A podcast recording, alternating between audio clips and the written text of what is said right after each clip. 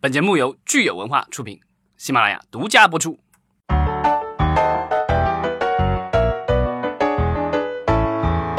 欢迎大家收听新一期的《影视观察》，我是老张，我是九千，大家好，我是石溪，新年快乐！对，又到了二零二零年了，让我们一起度过二十一世纪的二十年代。二零年代，对吧？我们的这个零零后已经奔三了，对，不对？九零后奔三，零零后啊，零零后零零后开始奔三了，奔四，我的天，好吓人！对我们这些老人家就已经开始快要吃土了。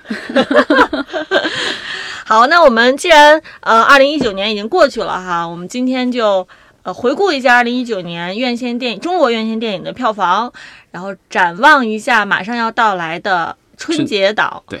春节很快就要，今年春节其实算比较早的，一月底对吧？呃，上次有一期节目，我写那个标题把猪年说成了狗年。那那一期应该本来是叫哪部电影搭上了猪年的末班车，结果我写的时候写成哪部电影搭上狗年的末班车，然后有有观众就留言，有听众朋友就留言说，哎，到底是猪年狗年呀？穿越了是吧？我说穿越了，我说我过我都过糊涂了哈，咱们今年还是猪年的年末，然后马上就要进入鼠年，对。好，那我们就来先看一看二零一九年的票房成绩吧。对，我们有一个权威的发布，国家电影局十二月三十一号晚上发布了数据，永远是赶在最后一个时间，非常之精准啊。当然之后可能还会有所调整。啊，统计出来全年的全国电影总票房是六百四十二点六六亿，同比增长百分之五点四。嗯，国产电影的话，总票房是在国内了四百一十一点七五亿，同比增长百分之八点六五，明显是高于啊，就是整体的。然后市场占比就更厉害了，到了百分之六十四点零七，三分之二。对，今年这个国产电影是非常给力哈。呃，正好我们可以说一下，有一位热心听众叫逍遥公沈公子，他给我们留言说，本来以为今年总票房不太行，没想到最后呢也达到了六百亿，这个成绩还是可以的哈。呃，去年是我们首次突破六百亿，去年是六百零九亿，然后今年的话到了六百四十二亿啊。虽然这个六百亿是突破了，但增长率明显已经放缓了。之前有好几年，对吧？就是从零九年开始，其实当时之后的每一年经常会有百分之二十、百分之三十，甚至达到过百分之四十几的那年增长速度。但现在的话，我们有百分之五点几的这个增长速度，已经是欢呼雀跃了。对，这可能也是我们这个电影市场的新常态。对，因为就是我觉得这个总量已经那么大了，还要再快速的增长的话，已经比较难了。看看北美的话，就是他们基基本上只要是不跌，就已经是欢呼雀跃了。是我们除了这个总票房这个数据是比较重要以外呢，其实还有几个数据也是很重要的哈，包括我们说的这个全国荧幕总数达到了六万九千七百八十七块啊，就是将近七万块的。荧幕对，去年的话我们是刚刚突破六万块，所以今年又增加了九千多块，对，将近一万块银幕。开电影院其实日子也不好过啊，因为我们看这个单银幕的产出，去年是呃一百零一万，到今年已经跌到九十二万了，已经在持续好几年一直在下跌了。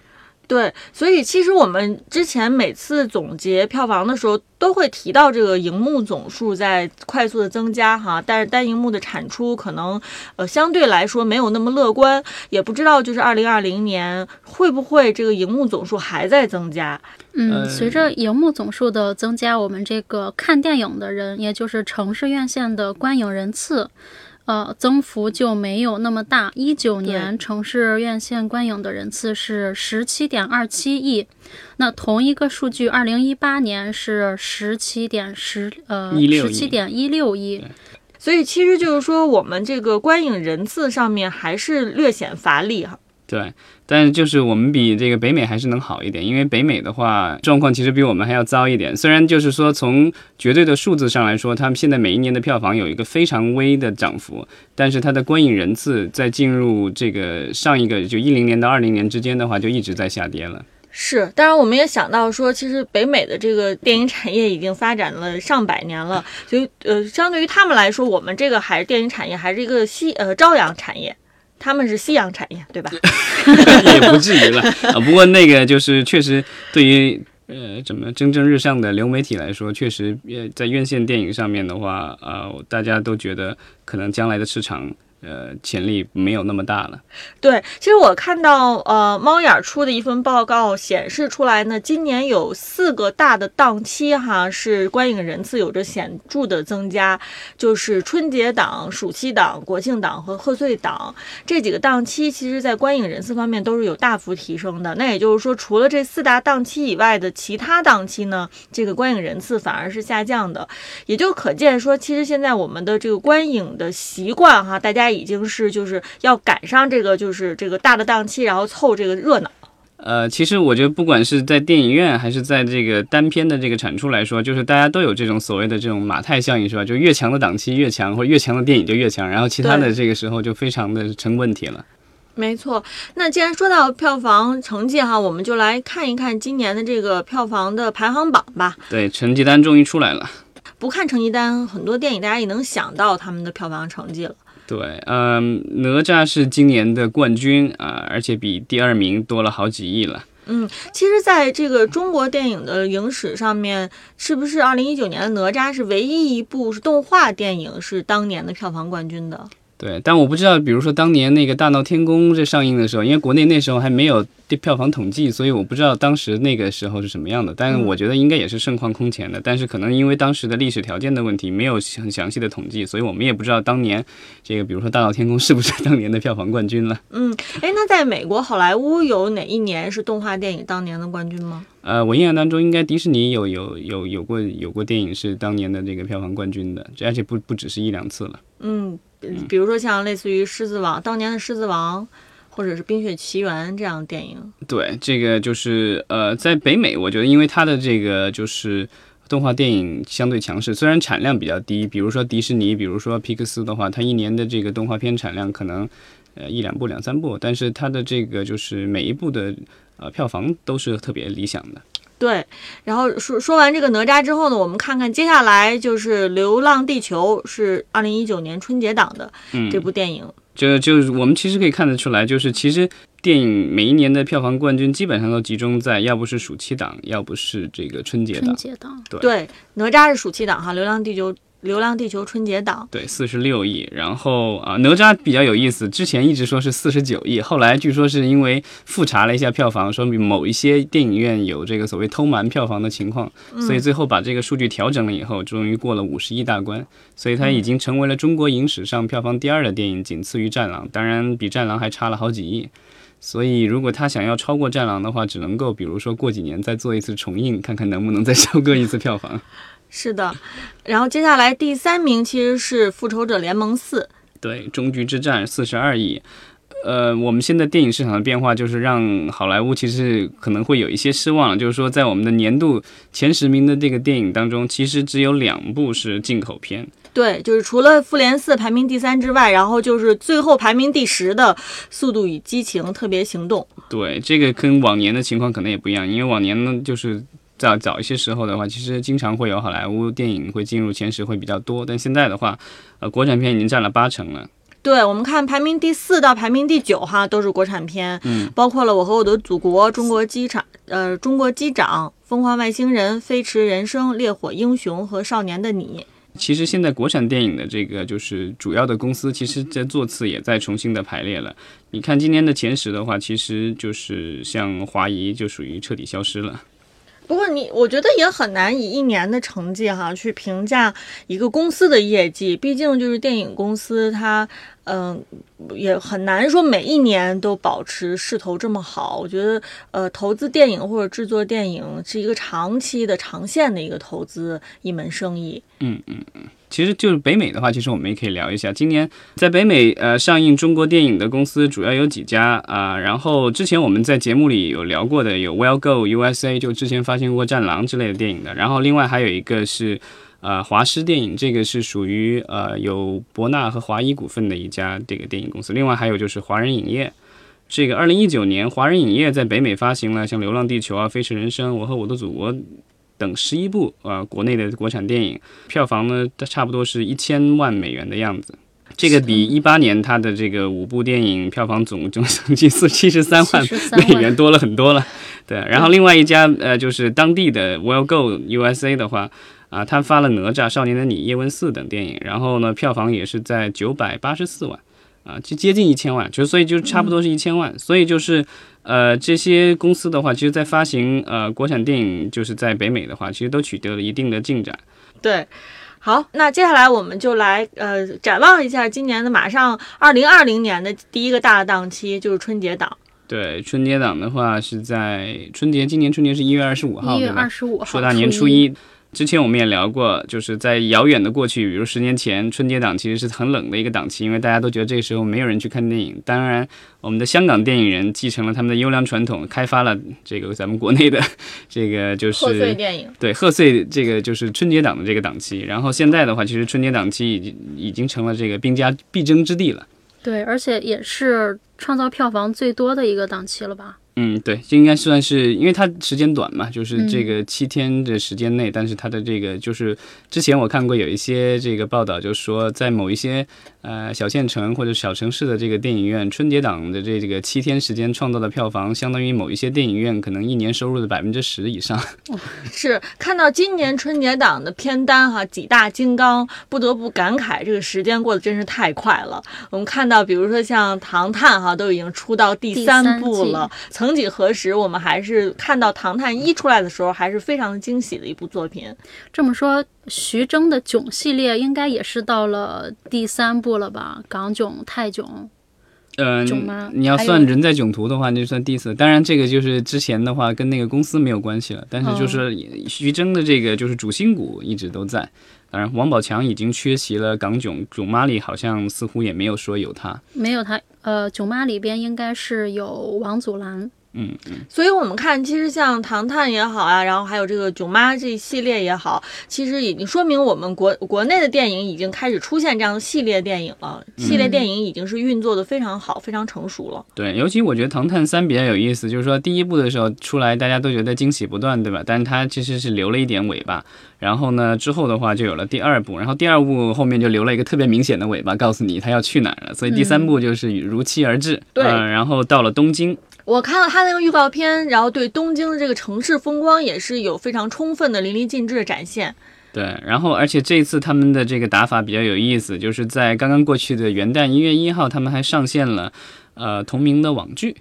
对，在爱奇艺上线了，嗯，而且我看了一下播放量还非常不错，在前十。对，之前其实咱们好像有一期节目里聊过，就是他们这个网剧好像要打造成所谓的超级网剧，所以每一每两集为一个单元。然后如果没记错，他说的是一个单元的这个制作费是到两千万人民币啊，其实相当于我们现在主流的这个网大的制作费用了。对，而且他每一个单元都是请的是不同的年轻的电影导演。而且王宝强好像自己也客串，我还没看，但是我看了一些这个大家的这个介绍，好像王宝强和那个肖央都有客串在第一集里。剧里的演员应该是会出现在这个《唐探三》电影里，所以就是他自己就是类似于那个就是漫威的这个复仇者联盟和那个神盾局的那个剧，对吧？嗯其实他们两个之间就是这样的一个关系。这个我觉得这个也是国产电影的一个挺有意思的一个尝试。就感觉看来陈导也是想要打造自己的推理探案的宇宙了。对，嗯，然后我们看《唐探三》里面，除了国内大家都知道的熟悉的演员以外呢，他还聘请了这个日本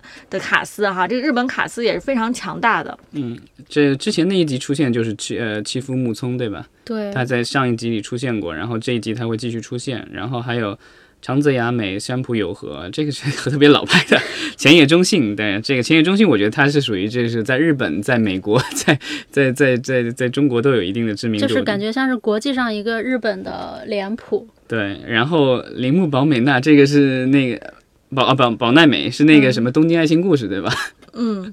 相信也是我们中国很多观众染很熟悉的。，对我觉得就是这这个就属于这个一个呃一个很大的一个日本的这个很强卡司的一个拼盘了。所以我们看到《唐探三》，它在猫眼儿上面的想看的这个指数哈，也是名列第一，有一百多万人想看。嗯，而且现在离春节档其实还有二十来天的时间，所以还可以进一步发酵呢。对，而且它现在已经是到了三位数，其他在播的像姜子牙，就是待播的像姜子牙、紧急救援、囧妈和大家也比较期待的中国女排，都还是在两位数的呃这个徘呃徘徊。对，但是我觉得其实现在其实观众的话还是口碑向，所以因为像之前的话，比如说那个《红海行动》在春节那当年当年的春节档之前，其实大家也没有那么看好，但是到了真的是上了战场以后，对吧？大家一看这么能打，最后还是这个，而且不但是当当时拿下了呃春节档的票房冠军，最后是成了全年的票房冠军。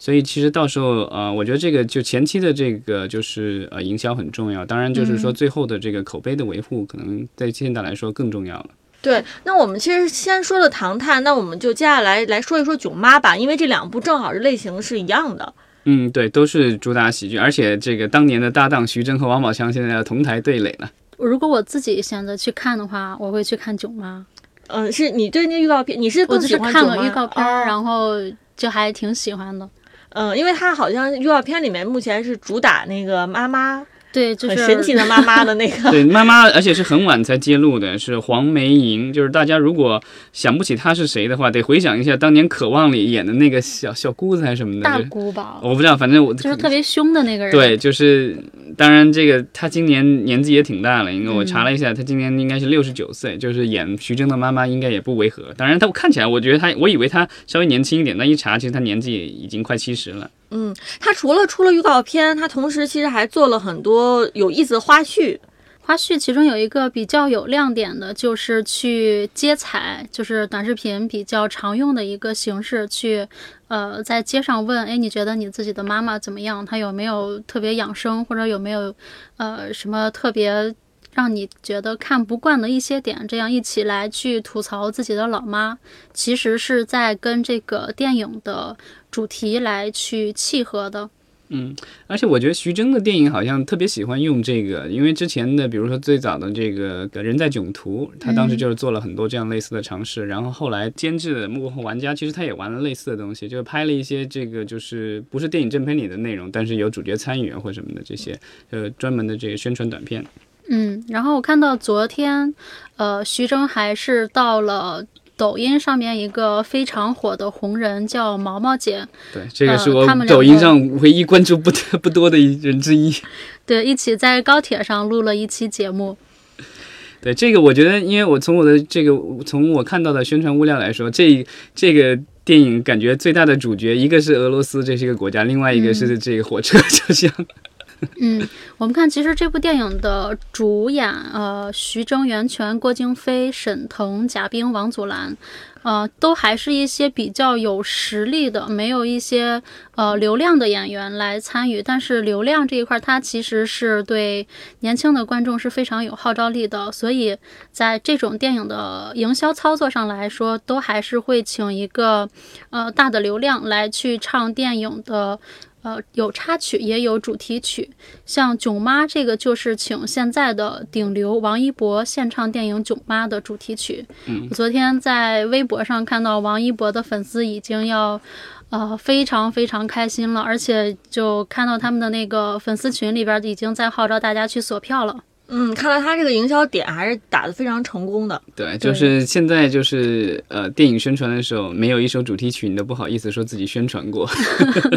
对，这个也是电影呃电影营销里边音乐营销的一个重要的环节。像《唐人街探案三》也是请了呃一个乐队来去做主题曲，这个乐队可能很多人没有听过，叫南征北战。对，他其实给给不不仅是国产片，之前给很多进口片也做过这个主题曲的宣传。嗯嗯我们说了两部喜剧类型的电影，那接下来我们再看两部主旋律电影吧。对，一个是中国女排，陈可辛导演这个亲力制作。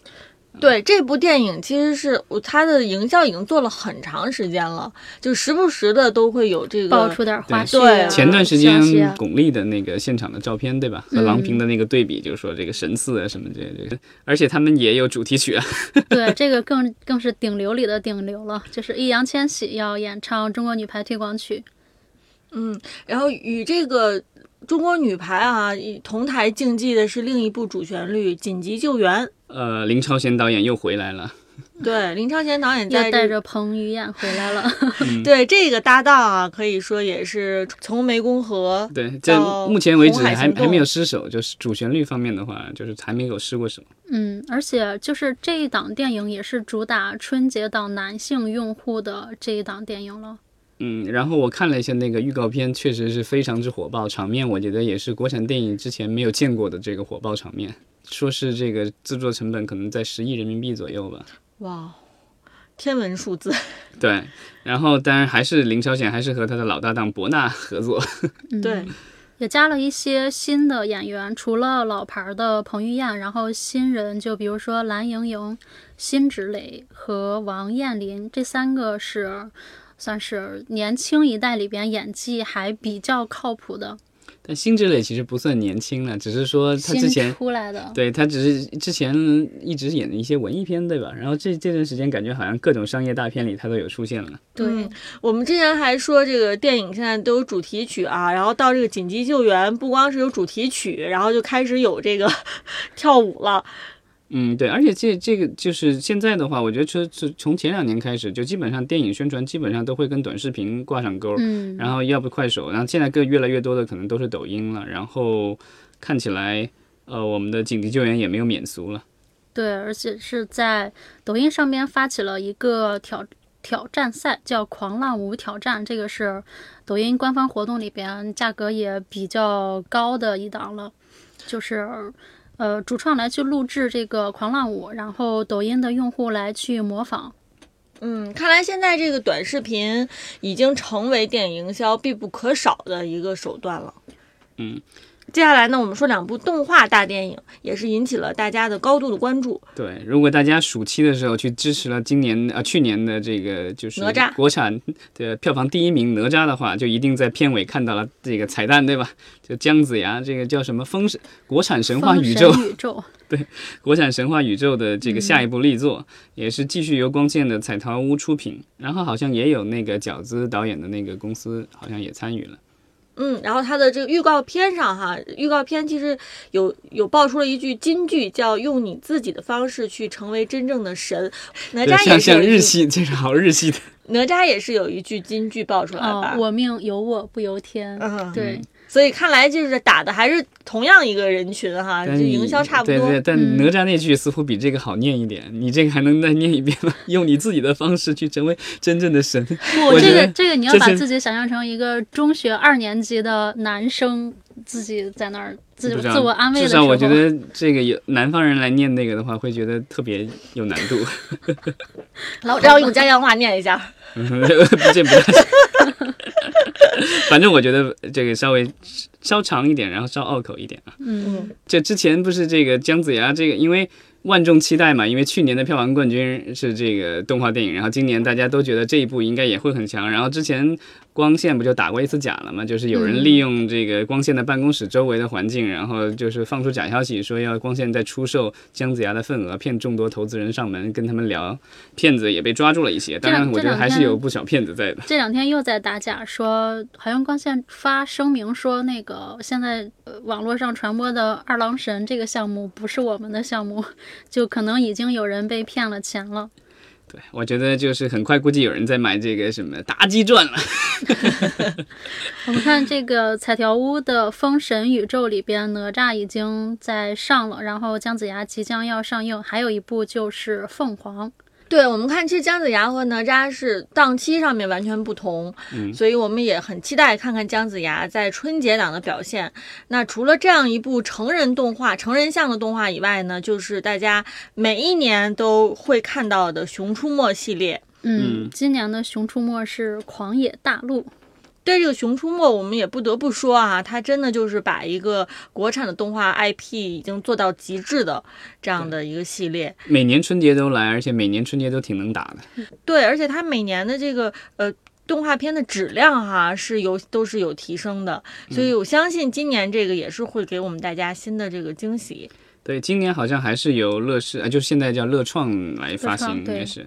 呃，然后方特的话是它的这个持有方。就是它每一部其实都不能算是大爆款，但是它基本上都维持在水准线之上，而且在比如说面对这个那么多列强，对吧？嗯，毫不畏惧，然后勇往直前。对，而且它的周边也好啊，包括这个动画片，对吧？包括嗯衍生出来的玩具，其实它这个产业链已经是非常成熟的了。对它其实更想学迪士尼的套路，因为那个方特的话，它有它自己的乐园嘛，方特乐园。嗯所以如果没记错，我之前看到过一个排行，方特现在已经在全球的这个主题乐园里已经排进了前三还是前四了。就已经是呃很厉害，当然这个比迪士尼有很大的差距。当然迪士尼是遥遥在前，然后第二应该是环球吧，还是那个啊、不是环球，是那个梅 Merlin 梅林嘛，就是持有那个乐 Legoland 的乐高的那个主题乐园的。然后再往后，好像我印象当中就有这个方特出现了。对，而且方特它其实是故意绕开了呃迪士尼的这个选址的位置，主要集中在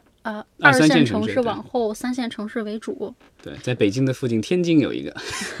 对，所以其实有这么多公司说要打造中国的迪士尼哈，其实离迪士尼最近的却是我们的这个华强。方特，对对，闷声发大财。没错，对我觉得好像他是我感觉是唯一的一家没有喊过那种口号，说我要打造成中国迪士尼的。